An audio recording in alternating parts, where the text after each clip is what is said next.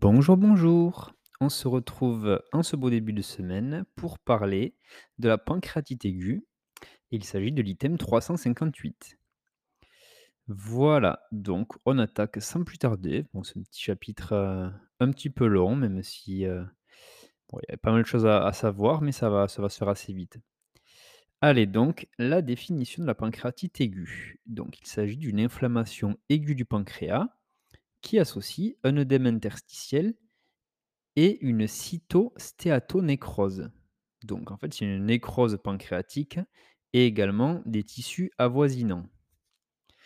Alors, le mécanisme de cette pancréatite aiguë, en fait, c'est une autodigestion pancréatique par les enzymes pancréatiques protéolytiques qui vont venir attaquer les protéines euh, du pancréas. Donc il y a deux formes en fait de pancréatite. Il y a la pancréatite aiguë bénigne œdémateuse. Donc là, ça représente 80% des cas. Euh, heureusement d'ailleurs, parce que la seconde forme, c'est la pancréatite aiguë sévère nécrosante. Là, c'est 20% des cas du coup. Et euh, dans ces cas-là, il y a une ou plusieurs défaillances d'organes avec des complications euh, locales. ça va être de la nécrose, un abcès ou un pseudokyste notamment. Voilà, donc pancréatite aiguë bénigne œdémateuse et pancréatite aiguë sévère nécrosante. Allez donc, les situations de gravité immédiate de la pancréatite aiguë. Donc, la gravité immédiate de la pancréatite aiguë, s'apprécie sur euh, quelques éléments. Donc, le premier, ça va être la présence d'un syndrome de réponse inflammatoire systémique, ce qu'on appelle le SRIS. Voilà, syndrome de réponse inflammatoire systémique. Ensuite, l'autre élément, ça va être la présence d'une ou de plusieurs défaillances d'organes, donc là, ça va être un état de choc, des troubles de la conscience, voilà, défaillance de, de l'organe euh, neurologique, voilà, donc le cerveau, etc. Une insuffisance rénale aiguë, une détresse respiratoire aiguë, une coagulation intravasculaire disséminée. Donc tout ça, ça fait partie des éléments de gravité. Euh, et après, bien sûr, on va prendre en compte les antécédents du patient. Est-ce qu'il y a ou pas un risque de décompensation d'une pathologie chronique? Voilà. La présence de critères de gravité immédiate, ben, ce qu'on vient de voir, va imposer l'hospitalisation en unité de soins intensifs. Euh, ça, c'est si on n'a pas de défaillance d'organes, mais qu'on a quand même des, des critères de gravité en soins intensifs. Sinon, ça sera directement en réanimation. Donc là, c'est dans le cas où il y a une ou plusieurs défaillances d'organes. Alors, Maintenant, on va voir un petit peu comment on fait le diagnostic de la pancréatite aiguë en s'appuyant sur la sémiologie de la douleur pancréatique et également le bilan biologique, voilà, notamment la lipase. Donc, le diagnostic positif de pancréatite aiguë repose sur l'association d'une douleur abdominale évocatrice plus une lipasémie qui est supérieure à trois fois la normale.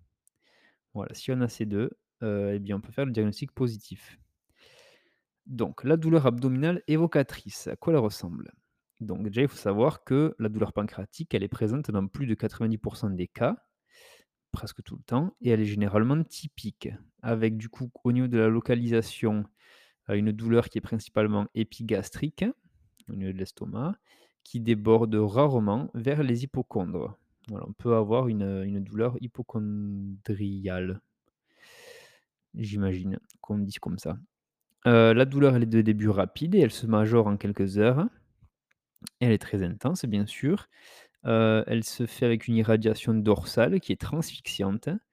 Euh, on peut avoir une inhibition de l'inspiration, et une position antalgique en chien de fusil, comme on l'appelle. Donc là, c'est un petit peu en position fétale, quoi.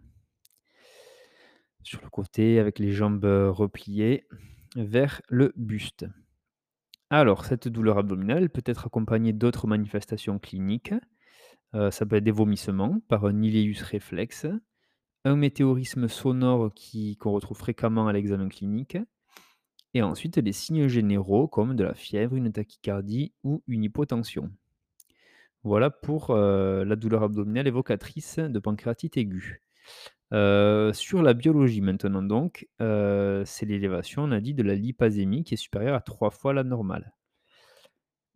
Donc c'est un pic qui est précoce, il peut être parfois bref et il va atteindre son maximum en 24 à 48 heures après l'apparition de la douleur.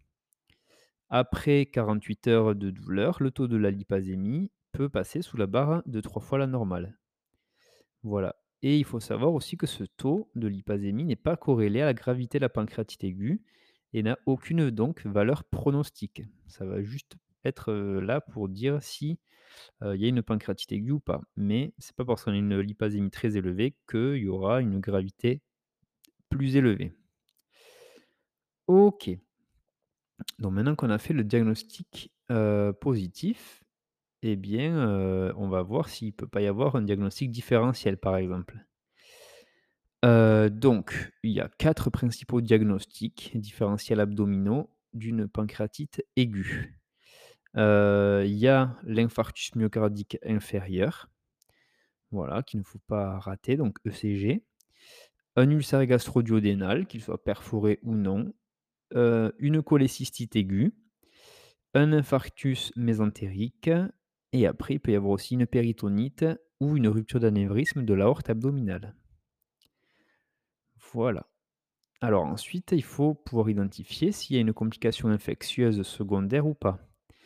Heu, parce que la la surinfection de coulées de nécrose pancréatique, c'est une complication grave de la pancréatite aiguë, qui va être associée à une surmortalité. Donc là, le délai de survenue de cette surinfection, elle est de 2 à 4 semaines après le début de l'hospitalisation, donc c'est assez tardif. Heu et le mécanisme, en fait, c'est une translocation bactérienne avec un point de départ digestif. Donc là, pour le pour le dépister, il y a des signes évocateurs, ça va être notamment, heu, cliniquement l'hyperthermie, voilà, ou heu, l'apparition ou majoration d'un SRIS, donc syndrome de de réponse inflammatoire systémique. Sur la biologie, les signes évocateurs, ça va être l'apparition ou la majoration d'un syndrome inflammatoire biologique. Donc voilà, élévation de la CRP, des leucocytes et cetera. Heu, sur la radio, sur l'imagerie en tout cas, heu, on va avoir des bulles d'air au sein des coulées de nécrose sur le scanner. Voilà, ça peut ça peut tra traduire, heu, une infection de la coulée de nécrose et et ensuite donc il peut y avoir des diagnostics différentiels et donc là, ça peut être d'autres causes d'infection, d'où l'intérêt de faire des prélèvements bactériologiques, heu, à plusieurs endroits à la phase initiale. Donc heu, bah, on va pouvoir faire un ECBU, un écouvillonnage de cathéter, un prélèvement pulmonaire et cetera. Orienté un petit peu par la clinique, quoi. Voilà. Alors, maintenant, on va voir un petit peu quelles anomalies biologiques, heu, transitoires on peut avoir, qui pourraient être évocatrices d'une origine biliaire, devant, une pancréatite aiguë. Donc en fait, voilà, ça peut être lié, du coup, à une migration lithiasique dans la voie biliaire principale qui peut être responsable de la pancréatite aiguë et dans ce cas-là, on aurait un pic précoce de transaminase, heu, qui peut être parfois élevé. Donc ça va être, heu, azate et alate qui seront souvent supérieurs à 10 fois la normale.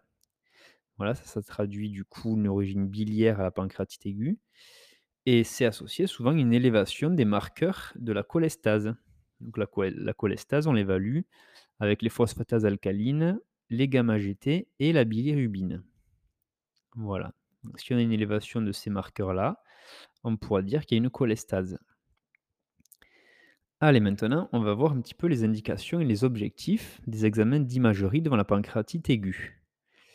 Donc, heu, ben, en cas d'asso a d'association d'une douleur évocatrice plus la lipasémie qui est supérieure à 3 fois la normale, heu, on a pu faire le diagnostic positif de pancréatite aiguë, donc aucun examen n'est nécessaire pour, pour compléter le diagnostic. Par contre, si on n'a pas tout à fait, ces valeurs-là de lipasémie, ou qu'on a un petit doute, on peut faire du coup 2 examens principaux d'imagerie qui vont être, bah, l'échographie abdominale à visée étiologique, donc voilà, voir d'où ça vient et ensuite le scanner abdominopelvien avec une injection de produit de contraste. Donc là, c'est pour faire, heu, surtout le bilan pronostic et le diagnostic différentiel aussi et ces 2 examens principaux sont complémentaires, donc des fois, il peut il peut arriver qu'on fasse les 2. Donc pour l'échographie abdominale, elle sert uniquement à l'orientation étiologique en recherchant essentiellement la lithiase vésiculaire. Heu, plus rarement, on va pouvoir observer la dilatation de la voie biliaire principale et très rarement, on pourra voir même la lithiase de la voie biliaire principale. mais bon, il faut savoir que l'échographie, la sensibilité est assez faible pour, pour obtenir, heu, l'image de la lithiase de la voie biliaire principale. Donc là, elles doivent être faites systématiquement, l'écho abdos, idéal idéalement dans les 48 heures. Voilà, heu et le scanner abdominopelvien, il ne peut pas se subs se substituer à l'écho parce qu'il est moins performant pour le diagnostic de lithiase biliaire. C'est vrai que souvent, heu, on ne voit pas grand-chose sur le scanner pour la lithiase biliaire. Voilà, ça aide pas beaucoup, heu, à faire ce diagnostic. Voilà, voilà, parce que, beh, voilà, des fois les calculs sont pas, heu, sont pas visibles sur le scanner et cetera. Le scanner abdominopelvien, du coup, avec l'injection de produits de contraste, il va évaluer principalement la gravité, même s'il peut identifier des diagnostics différentiels. Heu, donc il va être réalisé bien sûr après le dosage de la créatinine pour, pour évaluer heu, la fonction rénale et ne pas injecter, ben, un scanner chez un patient qui serait insuffisant rénal. Il ne doit pas être fait trop précocement car il risque de minimiser la gravité de la pancréatite. Donc on le on l'effectue en général 72 heures après le début de la douleur. Donc en cas d'incertitude, par exemple, heu, si c'est un malade qu'on a vu après le pic de la lypasémie, heu, qui peut diminuer, on a vu, heu, au-delà de 48 heures, ou une douleur atypique, là, le scanner abdominopelvien pourra confirmer, ou pas la la pancréatite aiguë s'il montre des lésions caractéristiques. Du coup, sur le scanner abdominopelvien, on va visualiser premièrement la présence et l'étendue d'une nécrose pancréatique. Donc là, on aura un défaut de rehaussement du pancréas au temps précoce, heu, ou une nécrose également péripancréatique, donc de des tissus, adjacents. On va pouvoir, heu, visualiser sur le scan la présence et la localisation, des collections de nécrose. Voilà et on peut voir aussi les complications, notamment l'ascite, l'épanchement pleural, une fistule, heu, ou une hémorragie avec la perforation ou pas d'un organe creux. Voilà. Du coup, ce scanner abdominopelvien, il va permettre de calculer le score de sévérité qui s'appelle, heu, CTSI. Donc là, ça veut dire, heu, Computed Tomography Severity Index. Donc, voilà, index de sévérité, basé sur la sur la tomographie, heu, sur le scanner, quoi, qui va combiner l'étendue de la nécrose et le rehaussement du pancréas. Et donc là, en cas de score supérieur ou égal à 4, la pancréatite, est sévère et le risque de décès et de complications sévères est plus élevé. Voilà, voilà. Et donc là, ce score de sévérité, heu, du coup, ça se fait avec, une, plusieurs points attribués à des à des critères, heu, scanographiques. Donc là, heu, les critères pour voir l'inflammation du pancréas, heu, ça va être un élargissement pancréatique, ça, ça vaut un point, par exemple. Une infiltration de la graisse péripancréatique, ça va être 2 points. Une collection péripancréatique, ça va être 3 points. Et si on a plus, si on a 2 collections ou plus, ça va être 4 points et pareil pour une collection où on a des bulles de gaz. Ça, ça va être 4 points. Et après donc ça, c'était pour l'inflammation et pour la nécrose pancréatique, du coup, c'est des proportions. Si on a zéro 0 nécrose, beh, ça sera 0 points. Si on a moins de 30 de nécrose, on aura 2 points. Si on a entre 30 et 50 ce sera 4 points et plus de 50 de nécrose pancréatique, ce sera 6 points. Voilà et donc on rappelle que pour plus de 4, c'est une pancréatite aiguë sévère. Donc ça peut aller assez vite. Voilà et la classification même, heu, donc la pancréatite, elle est dite peu sévère entre 0 et 3 sur ce score. Heu, elle est modérément sévère entre 4 et 6 et grave, elle est définie comme grave entre 7 et 10. 7 et 10, heu, voilà, beh, 10 c'est le maximum. Voilà, voilà. Alors les éléments de gravité justement de la pancréatite aiguë et heu, bah, déjà cliniquement, heu, ça va être la présence d'emblée ou l'apparition d'une ou plusieurs défaillances d'organes, voilà, qui va justifier du coup de l'hospitalisation en réanimation, si on a des défaillances d'organes et également la persistance d'un SRIS, donc heu, syndrome, de réaction inflammatoire systémique pendant plus de 48 heures. Voilà, les critères de gravité biologique, ça va être une CRP qui est supérieure à 150 milligrammes par litre à 48 heures après le début de la douleur. Donc ça c'est pour la biologie et pour l'imagerie, donc le critère de gravité, ce sera, comme on l'a vu, le score CTSI qui sera supérieur à ou égal à 4 à 72 heures après le début des symptômes. Voilà, donc là, on a une petite, heu, imagerie là, un scanner en fait abdominopelvien où on voit une nécrose pancréatique qui est comprise entre 25 et 50% avec, heu, des collections de nécroses péripancréatiques.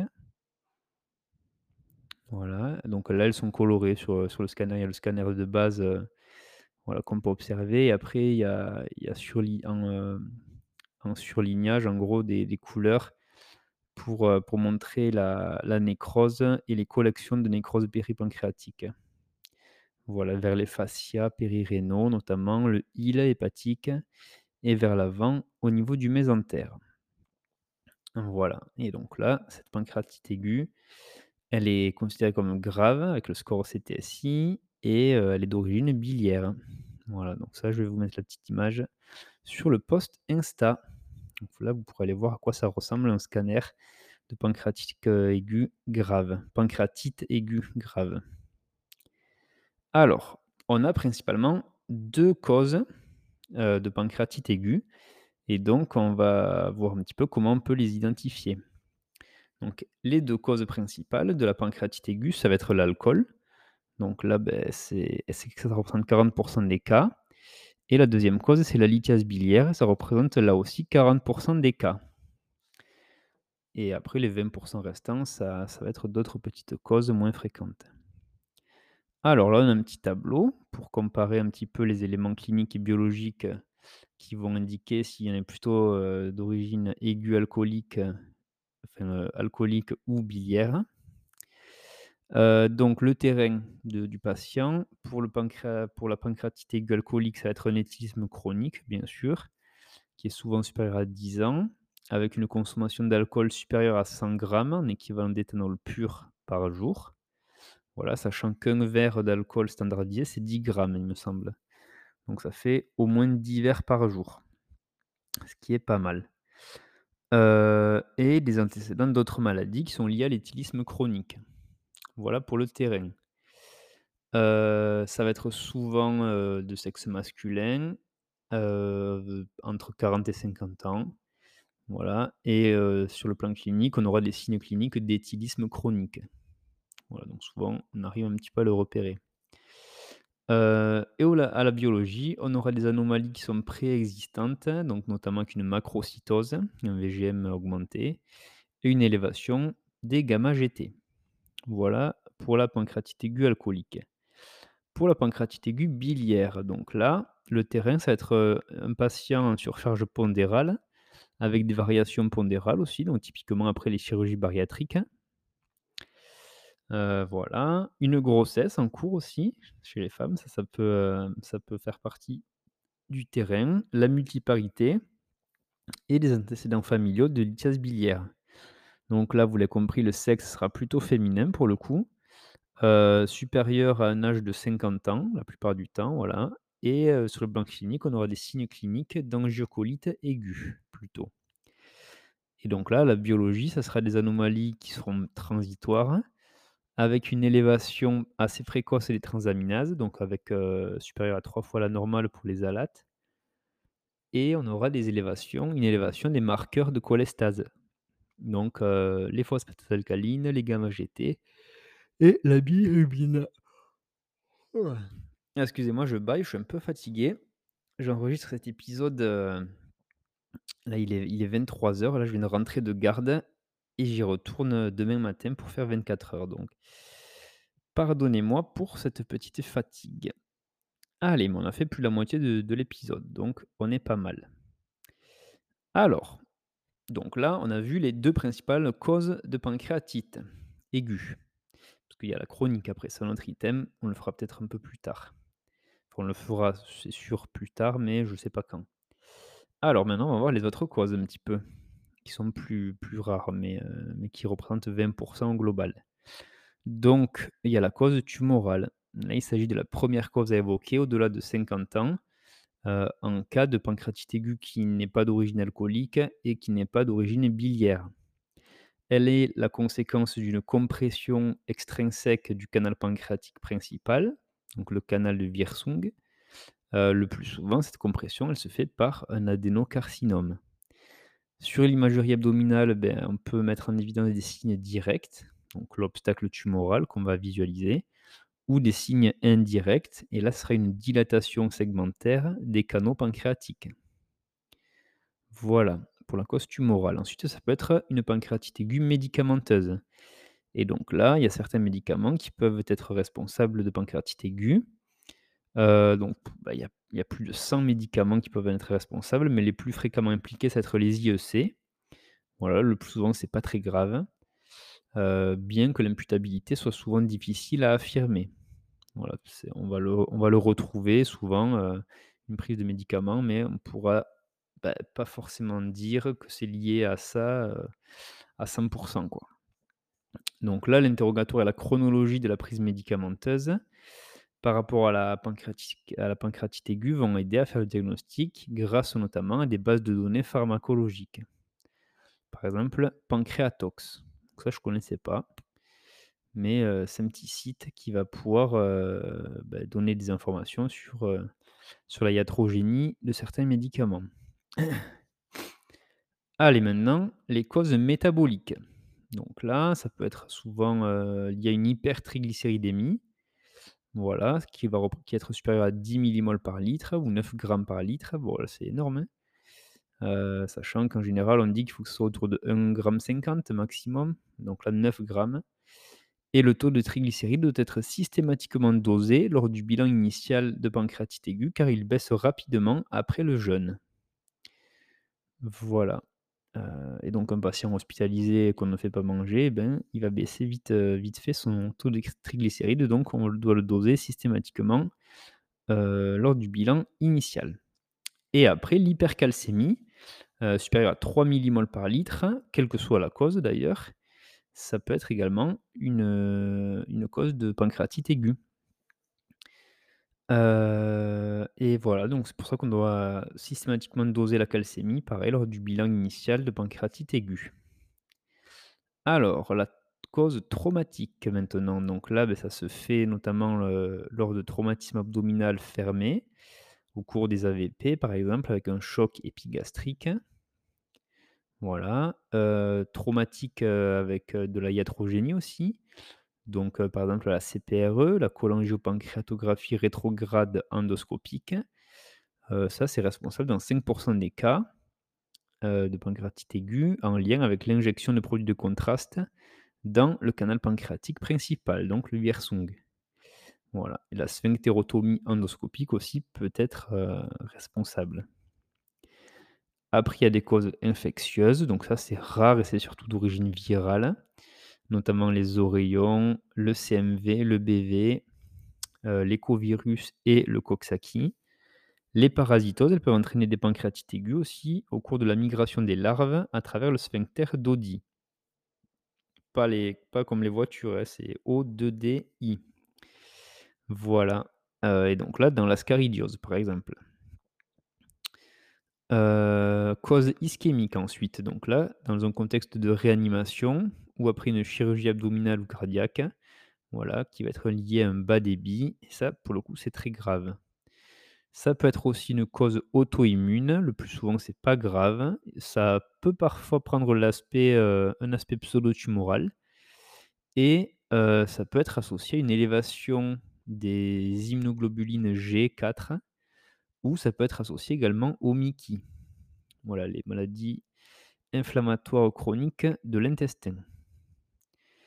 Euh, voilà, voilà. Ça peut être également, euh, d'origine génétique. donc avec des pancréatites aiguës récidivantes, heu, qui commencent dès l'enfance. Et après, ça peut être aussi idiopathique malgré une enquête étiologique complète. Du coup, la pancréatite aiguë peut rester sans cause et ça représente 5 heu, 15% des cas. Donc heu, voilà, heu, les causes, les autres causes de pancréatite aiguë hors, alcoolique et biliaire, elles vont représenter 20% et donc 15% ça va être idiopathique. Donc vraiment les causes qu'on vient de voir là, les nombreuses, c'est très, très rare. Allez, maintenant, on va voir un petit peu la partie sur la prise en charge de cette pancréatite aiguë. Donc, heu, eh bien, elle va dépendre déjà de la sévérité de la pancréatite aiguë. Donc là, on a un petit tableau que je vais essayer de vous décrire le plus clairement possible. Donc, heu, si on a une pancréatite aiguë non sévère, heu, eh bien, déjà, on va faire une hospitalisation en secteur conventionnel. Voilà, alors que si on a une pancréatite aiguë sévère d'emblée ou une aggravation secondaire avec des critères de de sévérité, de gravité, eh bien là, on va faire une hospitalisation en unité de soins intensifs, si on n'a pas de défaillance d'organes, ou en réanimation si on a plus d'une défaillance d'organes. Même une seule défaillance d'organes, ça suffit. Heu, donc ensuite, eh bien, on va faire un traitement étiologique au maximum. Donc on va faire une oxygénothérapie à la phase initiale, une analgésie multimodale qui va être adaptée à l'intensité douloureuse, donc heu, voilà, en fonction de l'EVA, on va utiliser, heu, des antalgiques de palier 1, 2 ou 3. Ensuite, on va pouvoir faire une prophylaxie thromboembolique ou une anticoagulation efficace si, heu, il y a des antécédents de thrombose. Voilà. Heu, on va essayer d'équilibrer au maximum, beh, le l'état hydroélectrolytique du patient, donc notamment l'hypovolémie s'il est en choc. Il y a pas d'indication à une antibiothérapie préventive de l'infection de coulée de nécrose. Voilà. On va maintenir le patient à jeun jusqu'à diminution des douleurs abdominales, bien sûr et on va pouvoir mettre en place une sonde nasogastrique en aspiration en cas de vomissement important et incoercible. Voilà, pour la pancréatite aiguë non sévère, on va pouvoir, heu, reprendre une alimentation orale dès la diminution de la douleur, en général dans les 48 à 72 heures généralement et on va faire une surveillance clinique quotidienne. Pour les pancréatites aiguës sévères, donc là, on va faire une nut nutrition artificielle précoce, donc par sonde, par sonde, de préférence entérale, heu, dès les 48 premières heures pour prévenir l'infection des coulées de nécrose. Heu et ensuite pour, la surveillance clinique, donc on aura des mesures spécifiques de réanimation en cas de défaillance d'organes et une surveillance clinique et biologique pluriquotidienne, donc plusieurs fois par jour. Voilà pour un petit peu, la prise en charge thérapeutique des pancréatites aiguës. Alors, maintenant on va voir du coup, comme on a vu, heu, le traitement étiologique. Ça c'est, c'est une, partie, la une des plus importantes pour le traitement. On on va pas se contenter simplement de, du traitement symptomatique. Donc là, eh bien, ça va dépendre si la la pancréatite aiguë est d'origine biliaire ou pas. Donc si elle est d'origine biliaire, heu, bah, déjà, il faut, bah, pouvoir la mettre en évidence, cette origine biliaire par l'imagerie. Et donc une fois qu'on a fait ce diagnostic étiologique, on va traiter une éventuelle lithiase qui serait enclavée dans l'ampoule de Vater.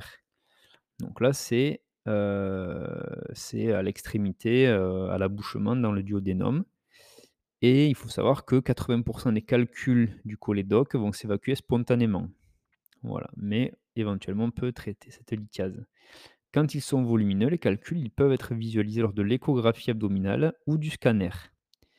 Donc là, le traitement de la lithiase biliaire du cholédoque, est essentiel pour prévenir une récidive de gravité imprévisible. Donc, pour traiter cette lithiase biliaire, on va avoir une extraction de calcul qui serait enclavé dans le cholédoque. Donc là, ça peut se faire par CPRE avec euh, une sphinctérotomie endoscopique. Voilà, ça, ça se fait en urgence, donc moins de 24 heures après le début des symptômes, en cas d'angiocolite qui est initialement associé. Donc si on a un syndrome infectieux avec de la fièvre, un bilan biologique perturbé, et cetera. Sinon, on le fera à distance. Ensuite, donc, heu, on va faire une antibiothérapie probabiliste après les hémocultures, si on a une angiocolite associée. Voilà, donc de la fièvre, et Heu, on fera une cholécystectomie systématique. Donc là, le plus souvent, elle va être réalisée avant la reprise alimentaire orale et donc ça, ça va favoriser, heu, la reprise alimentaire orale, les contractions vésiculaires et va augmenter le risque de récidive de la pancréatite aiguë biliaire ou d'autres complications lithiasiques. Donc là, la cholécystectomie, elle va se faire au cours de la même hospitalisation, en cas de pancréatite aiguë non sévère et selon l'état clinique du patient, en cas de pancréatite aiguë sévère. Mais il faut savoir que c'est souvent différé de 3 à 6 semaines en général après l'épisode initial. Voilà, s'il y a un état du patient qui, n'est pas compatible avec la la cholécystectomie, voilà, au cours de la même hospitalisation. Voilà pour le traitement, en gros, sym heu, pas symptomatique, justement étiologique de l'origine, heu, biliaire, de la pancréatite aiguë. Pour les pancréatites aiguës non biliaires, donc là, vont relever d'un traitement de la cause. Donc si c'est alcoolique, eh bien, il y aura une prise en charge de la consommation excessive d'alcool. Si c'est de cause métabolique, eh bien, on va faire le traitement spécifique, ou beh, le traitement du cancer, si une origine tumorale, et cetera. Et il va falloir aussi prendre en charge les facteurs aggravants, donc notamment l'arrêt du tabagisme. Voilà et donc là, ensuite, heu, donc une fois qu'on a fait la prise en charge, heu, thérapeutique de la pancréatite aiguë, on va prendre en charge les complications et notamment les les principes de la prise en charge d'une coulée de nécrose.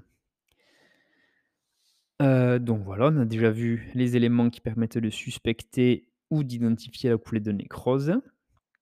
Donc là, pour faire le diagnostic et la prise en charge, eh bien, on va faire une ponction de drainage, heu, des coulées de nécrose. Donc ça, ça peut se faire par voie percutanée, heu, avec un guidage, radiographique ou ça peut se faire par voie endoscopique également. Donc là, c'est indiqué uniquement en cas de suspicion de surinfection. Et donc là, cette ponction de drainage, elle va être à visée de documentation bactériologique et également à visée thérapeutique. Voilà, pour drainer, enfin ponctionner la coulée nécrose et faire en sorte qu'elle n'agresse plus les tissus. Heu, ben, ensuite, on va faire une antibiothérapie qui va être adaptée du coup au prélèvement bactériologique et aux hémocultures. Donc là, on met, heu, en place une antibiothérapie probabiliste avant la réception des résultats bactériaux, en cas de sepsis sévère ou de choc septique. Et qu'on va ensuite réévaluer avec les résultats des prélèvements. Heu, voilà. Et en cas de dernier recours, en cas d'échec de cette, heu, cette prise en charge par ponction de drainage d'antibiothérapie, on pourra faire une nécrosectomie chirurgicale. Et donc retirer, faire une ablation de des des nécroses de manière chirurgicale. Voilà, donc après il y avoir des diagnostics différentiels comme on a vu avec d'autres causes d'infection. Et donc c'est pour ça qu'on va adapter après le traitement en fonction des prélèvements bactériologiques qui ont été effectués à la phase initiale avec le CBU, l'écouvillon de cathéter et le prélèvement pulmonaire. Voilà et après, il peut y avoir d'autres complications potentielles, donc par exemple une érosion vasculaire au contact de la coulée de nécrose, qui peut être responsable d'un pseudo-anévrisme ou de faux anévrisme, voilà comme on veut et donc là, il y a un risque de rupture dans un organe creux ou dans le péritoine et faire du coup une hémorragie aiguë. Heu, donc ça, c'est une des complications. Il peut y avoir aussi, heu, une thrombose de la veine porte ou de la veine mésentérique. Voilà et donc ça, c'est les complications vasculaires notamment qu'il faudra, heu, qu'il faudra suspecter et prendre en charge si c'est le cas. Voilà. Allez, on va finir un petit peu avec des complications, tardives, et le le pronostic glo globalement des pancréatites, heu, en fonction du fait qu'elles soient bénignes ou sévères. Voilà et un petit peu voir leur évolution. Donc là, il faut savoir que la mortalité globale de la pancréatite aiguë, elle est inférieure à 5% Donc déjà, c'est pas mal et celle des pancréatites aiguës bénignes qui est, heu, qui sont majoritaires, donc 80% ça rappelle, c'est inférieur à 1% la mortalité. En cas de pancréatite aiguë sévère, La mortalité, elle est plus élevée, du coup environ 10 mais elle est encore plus élevée en cas de nécrose infectée. Donc c'est pour ça qu'il faut faire attention à ça. Heu, le pronostic initial, il va être conditionné par les complications immédiates. Heu, donc est-ce qu'il y a un choc, une détresse respiratoire, un syndrome de défaillance multiviscérale? Voilà. Le pronostic retardé, il va être lié à la surinfection de nécrose, qui survient le plus souvent, comme on l'a vu, entre la deuxième et la quatrième semaine. Et à plus long terme, ensuite, il peut apparaître une insuffisance pancréatique exocrine ou endocrine. Donc là, ce sera le diabète, par exemple. Heu et du coup, ces 2 complications, elles sont plus fréquentes en cas de pancréatite aiguë sévère. Voilà pour pour les, complications à long terme. Donc là, heu, les 2 complications tardives essentielles, sont l'apparition de pseudokystes ou de collections nécrotiques organisées. Donc là, en fait, c'est des collections liquidiennes, soit de liquide pancréatique si on a une fistule pancréatique, donc là, ce sera un pseudokyste, par exemple, heu, soit, heu, ça peut être lié à l'organisation et la liquéfaction des foyers de nécrose. Donc là, ce sera pas du liquide pancréatique, ça sera une collection nécrotique organisée, en fait, donc qui qui va former un foyer. Heu, donc là, ça peut être soit totalement asymptomatique, soit ça peut provoquer des douleurs et elles peuvent disparaître ensuite spontanément, mais bon, ça représente moins de 50% des cas ou ça peut se compliquer, heu, ces ces ou ces collections, de rupture ou même d'hémorragie ou de compression des organes de voisinage et donc là, les voies biliaires, le duodénum, les vaisseaux et cetera. Heu, ces complications, elles sont identifiées par l'échographie, heu, ou le plus souvent par un scanner, voilà, c'est plus simple et donc là, on a un petit tableau qui qui qui va qui résume un petit peu, heu, ce qu'on peut obtenir dans ces dans ces complications-là. Donc pour le pseudokyste pancréatique, comme on l'a vu, c'est une collection de liquide pancréatique par la fistule, alors que pour la collection nécrotique organisée, c'est une collection qui est liée à l'organisation et à la liquéfaction des foyers de nécrose. Voilà et pour les 2 ensuite donc, on peut avoir des douleurs, donc ça c'est les signes évocateurs, la douleur, des signes en rapport avec la survenue des complications, mmh, ça peut aussi être totalement asymptomatique. Pour faire le diagnostic positif, c'est une échographie ou le scanner abdominal et l'évolution, eh bien la régression spontanée, moins de 50% des cas ou des complications. Du coup, un peu plus de la moitié du temps et donc là, heu, ça va être la rupture, l'hémorragie ou la compression des organes de voisinage. Voilà, voilà. Eh bien, on a fini ce chapitre sur la pancréatite aiguë. Bon, ça refait un bon petit chapitre, heu, de 38 minutes. Heu, bah, j'espère que ça vous aura plu. C'est vrai que c'est un chapitre, assez important quand même, parce que franchement on en voit, heu, on en voit pas mal passer aux urgences des des pancréatites aiguës comme ça. Enfin pas mal. Depuis, heu, depuis mon début du stage là où j'ai fait, heu, j'ai fait une dizaine de gardes, heu, j'ai dû en voir passer peut-être 4 ou 5. Voilà donc bon, ça représente quand même, une bonne, ça assez on le retrouve assez fréquemment, quoi. Donc c'est pas mal d'avoir tout ça bien ancré et même, pour vous, pour les ECN, ça peut, j'imagine, tomber, assez souvent. Voilà, bon j'arrête de parler, je vais aller me coucher pour être, heu, en canne pour ma garde de demain. Et puis, heu, toi, je te souhaite, heu, un bon début de semaine, une bonne semaine là. Pour ceux qui passent les ECN, on est à moins d'un mois là maintenant donc c'est la dernière ligne droite. Accroche-toi, ça va le faire. N'oublie pas quand même de voir le soleil là qui arrive pour être au max de ta vitamine D être en forme pour, heu, bah, la semaine des ECN quand même. Ce serait dommage de de se de se rendre malade juste avant.